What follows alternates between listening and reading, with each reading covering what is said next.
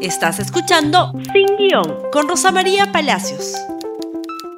Muy buenos días y bienvenidos nuevamente a Sin Guión. Y ayer terminó, bueno, no del todo, pero casi, el largo proceso seguido contra Kenji Fujimori. Terminó con una sentencia en la cual se le absuelve del delito de cohecho y se le condena con una sentencia benigna por el delito de tráfico de influencias, con cuatro años y seis meses. Esta sentencia se extiende también a sus coimputados, eh, el señor Bocángel, ustedes recordarán, bienvenido Ramírez, también congresista de Fuerza Popular en ese entonces, y el asesor, Alexei Toledo. Esta sentencia, emitida por una sala de la Corte Suprema, porque Kenji Fujimori tiene el beneficio ante juicio, por lo tanto es procesado juzgado por la Corte Suprema, tiene que ser apelada y por lo tanto no ha quedado firme en respuesta, hay que explicarlo, a la aplicación del nuevo Código Procesal Penal. Entonces, una segunda sala de la Corte Suprema es la que da la pluralidad de instancia, que es una garantía del debido proceso. Esa segunda sala paradojas de la vida, en este enorme drama de los Fujimori, está presidida por César San Martín, el juez que condenó a 25 años a Alberto Fujimori. Fujimori, padre de Kenji Fujimori. La vida es muy rara, pasan estas cosas. ¿Qué puede pasar en la apelación? Yo presumo que le van a reducir la condena. Presumo seis meses para que tengan cuatro años de prisión suspendida. Lo cual manda un mensaje claro a los congresistas del Perú. Esto es delito. Pero, pero, en este caso hay circunstancias atenuantes. La primera es que el imputado, los coimputados son primarios, nunca han cometido otro crimen en sus vidas. Y lo segundo es recordar qué pasó hace cuatro años. Y por eso vamos a tomarnos unos minutos de este programa. Hace cuatro años, Kenji Fujimori lo único que quería era sacar a su padre de la cárcel. Una legítima aspiración de un hijo, no de un político. ¿No es cierto? No de alguien que no empatiza con las víctimas, ¿de acuerdo? Probablemente, ¿no es cierto?, una motivación injusta para las víctimas, ¿de acuerdo? Pero su hijo. Y Kenji Fujimori fue transparente y claro, nunca engañó a nadie. Lo dijo desde el primer día y así fue elegido. Yo salí elegido para luchar por la libertad de mi padre. A su hermana no le gustaba esta prioridad. Su hermana Keiko se opuso siempre al indulto de su padre. Estaba muy ocupada muy ocupada peleando con Pedro Pablo Kuczynski, haciéndole la vida miserable e imposible, dirigiendo a 73 congresistas para atacarlo permanentemente desde el instante en el que, se acordarán ustedes, ¿no es cierto?, ¿Qué pasó al principio del gobierno de Pedro Pablo Kuczynski? Primer acto, le censuraron al ministro de Educación, que era uno de los mejores ministros de Educación que ha tenido el Perú. Y así fue una tras otra y tras otra. Kenji marcó una estrategia diferente y le valió una sanción de su propio partido y finalmente lo expulsaron. Pero en diciembre del año 2017, Kenji peleó voto a voto dentro de su bancada para sostener a Kuczynski. En retribución, Kuczynski cometió el peor error político de su vida y le entregó el indulto a su padre. Hasta ahora dice que nunca fue una retribución, pero la verdad es que los hechos demostraron que sí lo fue. Para marzo, las investigaciones contra Kuczynski habían continuado y era evidente que en el 2006 había cometido el delito de tráfico de influencias, pero el delito ya estaba prescrito en el 2018. Kenji Fujimori nuevamente con los Avengers trató y siguió tratando de conseguir votos para salvarlo. Es ahí donde su hermana le monta una emboscada. Daniel Salaverry, que fue parte de toda esta emboscada, lo ha contado con detalles. Mamani, el difunto congresista Mamani, tenía un reloj en el cual grababa como espía a Kenji Fujimori en una reunión el 15 de marzo del año 2018 y a Bocángel y Ramírez el 20 de marzo del 2018. En estas reuniones, ¿qué decían? Aquí unos fragmentos para que todos recuerden los Mamani audios.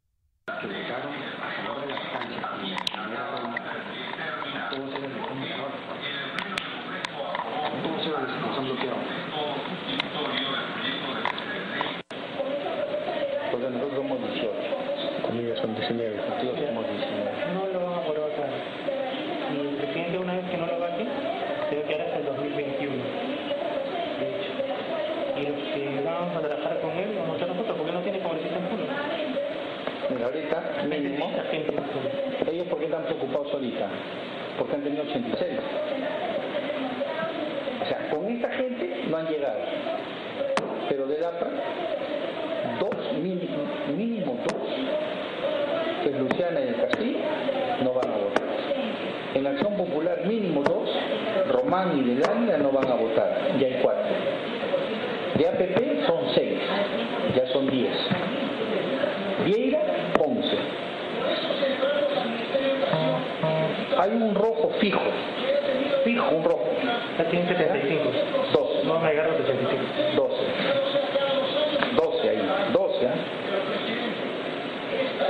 18 de ellos y 18 de nosotros, 36. Más 12, 46, 48. Con 43 ya no lo vacan. Tenemos 5. Ah, y más Vieira, 6. Y con todavía para convencer a Vinicio. Vinicio va a ir conmigo a donde Bruno el día lunes o martes. Quiere que presupuesto para abril, mayo, junio, para su proyecto el túnel de la Verónica, siquiera 5 o 6 millones para el estudio.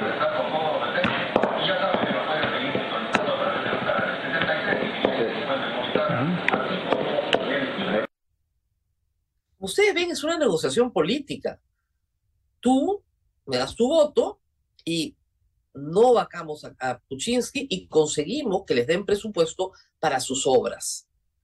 Cosa que hacen hoy, por si acaso, todos los congresistas que desfilan por todos los ministerios. ¿eh? Y eso es bueno, esta sentencia, porque creo que manda un mensaje claro a todos que eso es delito. Porque si es delito para Kenji, es delito para todos, ojo, ¿ah? por si acaso. Esto es lo que están haciendo, contar votos, esa es una negociación política de los que podían apoyar o podían estar en contra, y convenciendo a Mamani de que se una a ellos, porque iban a ser mayoría, dentro de la minoría, no iban a poder vacar a Pedro Pablo Kuczynski. Los audios fueron un escándalo, fueron presentados por Daniel Salaverry como vocero de la bancada para demostrar estas ilícitas negociaciones y fueron los que finalmente llevó a renunciar a Pedro Pablo Kuczynski unos días después, porque simplemente no tenía apoyo, sabía que iban a conseguir los 87 votos para vacarlo y renunció, lo cual fue una victoria para Keiko Fujimori. El Fujimorismo lo, tocó, lo tomó como una magnífica victoria política. Pero miren ustedes lo que pasó con el pobre Kenji. Y este es un relato de Daniel Salaverry. Cuando Salaverry lleva los videos que Mamani le ha entregado y los observan, Ana Vega, Pierre Figari y Keiko Fujimori estallan en júbilo.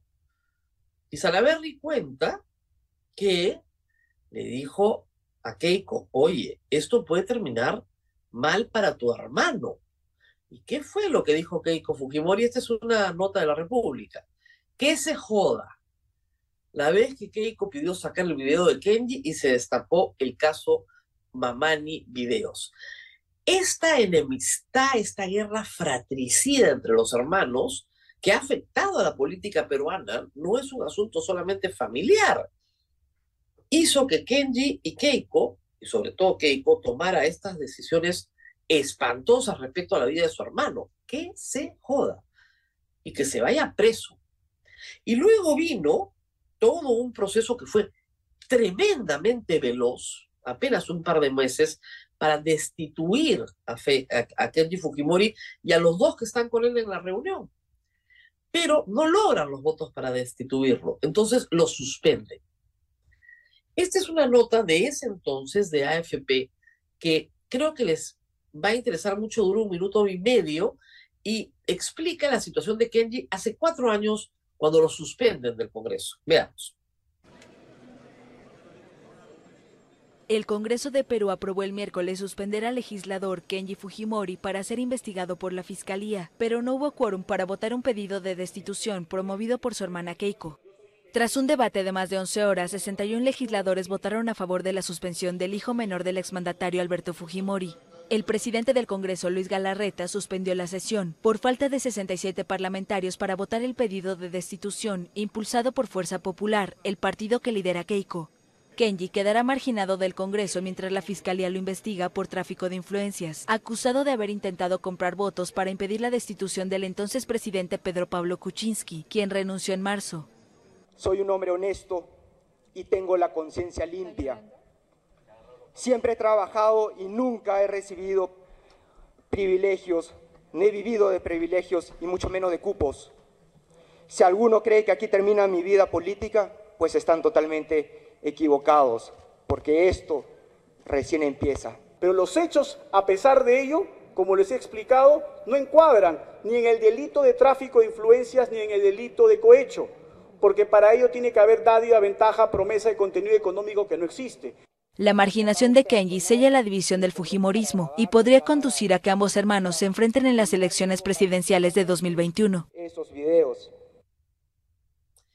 Cuatro años después, ayer, la República informó así la sentencia de Kenji Fujimori. Veamos. Denominado los Mamani Videos y esta sanción comprende para Kenji Fujimori cuatro años y seis meses de prisión efectiva.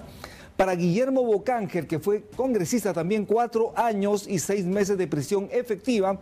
Del mismo modo, Alexei Toledo, cuatro años de prisión suspendida y Bienvenido Ramírez, ex congresista, cuatro años de prisión efectiva. Sin embargo, hay que indicar que el Poder Judicial ha encontrado como atenuante el hecho de que ninguno de los acusados haya tenido antecedentes penales, pero hay que recordar que el menor de los Fujimori estaba afrontando este juicio por el caso de la compra de votos a favor del gobierno del expresidente Pedro Pablo Kuczynski, el cual, como dijimos, es más conocido como el caso Mamani Videos. Junto a Kenji Fujimori fueron investigados los también excongresistas de Fuerza Popular Guillermo Bocángel y Bienvenido Ramírez, así como el ex asesor Alexei Toledo. Sin embargo, es importante indicar que esta sanción deberá ser confirmada por una instancia superior. Así es. Eh, como expliqué al principio, Kenji Fujimori no fue detenido conducido a la cárcel ayer. Va a apelar. Se espera que la apelación le ponga una condena suspendida, un poquito menor, de cuatro años, y llega el mensaje a todos los congresistas, pero creo que es al final un fallo justo. Un fallo justo que hay que decirlo, es causado directamente por Keiko Fujimori. Esa es la verdad y por quienes la rodeaban en ese momento que la llevaron a tal grado de odio contra su propio hermano que no paró hasta meterlo preso por lograr el indulto de su padre. Es una de las cosas más raras que uno ha visto en la política latinoamericana. Keiko Fujimori se opuso al indulto de su padre. Fuerza Popular sacó un comunicado luego diciendo que no estaban de acuerdo con la forma en la que había sido otorgado. Es decir, para Keiko Fujimori era mucho más importante vacar, acomodar lugar a Pedro Pablo Kuczynski, porque ella alegaba que también le habían robado la elección en el año 2016, que la vida de su propio hermano. ¿Qué pasó después? Kuczynski renunció, como ustedes recordarán, al día siguiente, al día siguiente. Ya estaba investigado, al subsiguiente lo metieron en detención preliminar, luego arresto domiciliario por cuatro años. El fiscal José Domingo Pérez le inventó una organización criminal con su secretaria y su chofer. Esa era la organización criminal. Y un lavado de activos que nunca existió. Es verdad que, que, que Pedro Pablo Kuczynski cometió el delito de tráfico de influencias en el 2006, probablemente negociación incompatible también, pero para el 2018 y para hoy ya prescrito todo. Ahí no hay lavado ni organización criminal. Por su parte, Keiko Fujimori, apenas meses después, octubre del año 2018, terminó también en prisión. También por lavado de activos. También en un caso que hoy, ¿no es cierto?, no está en casación, lo que está en casación es el de Ollanta Mala y Nadine Heredia, por el caso de donación de fondos de campaña. Y es muy probable que la Corte Suprema, la sala del doctor San Martín, se pronuncie diciendo lo que hemos dicho todos desde el primer día, todo lo que tenemos un poco de conciencia, recibir fondos de campaña antes del 2019, antes de agosto del 2019, no es delito de lavado de activos. Sentencia a la que le tiene terror el fiscal Vela, que se ha dedicado a desacreditar al doctor San Martín. Como ven, son problemas que arrastramos desde hace años pero parece ser que comienzan a resolverse poco a poco. Reitero, una absolución en el caso de cohecho, porque en realidad no había cohecho ahí, y una sentencia benigna en el caso de tráfico de influencias, que espero no lleve a Kenji Fujimori a prisión. Dicho sea de paso, si fuese a prisión con cuatro años y seis meses, el cumplimiento de la pena va a ser corto, dado que gozaría de muchos beneficios penitenciarios, de la redención de un tercio de la pena y pedir la escarcelación y de hacer otras eh, manualidades, en fin, trabajo, estudio, que también te garantizan algunos beneficios. Su estadía en prisión, digamos, sería muy dura, pero muy corta. La gran perdedora en esta historia, creo yo, ustedes saben quién es, Keiko Fujimori. Muy bien, y viene la OEA, viene la OEA este domingo, comienzan a llegar como el fútbol, como el mundial, viene la OEA.